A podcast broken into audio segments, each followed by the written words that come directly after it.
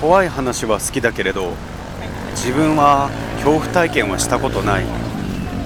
そういうあなた本当にそうなのでしょうか？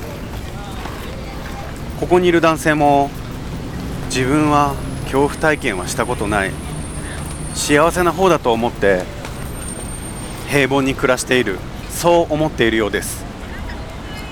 あなたも今のまま知らないままの方が幸せなのかもしれませんね。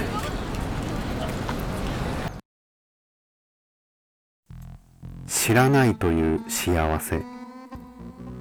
スマホとか LINE とか便利なのにかたくなに否定するやついるじゃん。知り合いにもいたんだけどこっそり SNS を始めたやつがいてさ日記みたいなこと書いてんだけど最近の出来事からどんどん昔の話になっていってるんだよ。使い方分かってないよな。そういえば前に話した通勤で使ってた駅のホームあいつ何だったんだろうな。学生の男の子なんだけどさいつもずーっと反対側のホームのベンチを見つめてんの。気持ち悪いよな。あそうそう。同期のあいついたじゃん。名前何だったっけな。あいつ海岸沿いに家を買ったらしいよ。嫁と子供のためによく頑張るよな。えニュースああ見た見た。三角関係のもつれでしょ？女で人生台無しするなんてバカなやつだよな。あの現場俺が海外赴任する前に一人暮らししてたアパートなんだよ。でもこの話続きがあって女ってやつは本当に怖いよな。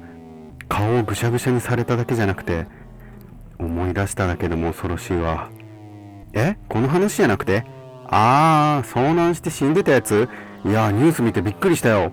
本社に勤めてたやつだろ？何度か会ったことあったからすぐピンときたよ。趣味で死ぬとかどうかしてるよ。あごめんごめん。明日は母ちゃんが孫に会いに飛行機で来るんだよ。嫁と会わした時はこんな女殺してやる。バカ息子のあんたも殺してやるって騒いでやばかったけどな。急に孫に会いたいとかって連絡来てさ本当は俺ら夫婦を殺しに来るのかもな。じゃあそろそろ行くわ。また連絡する。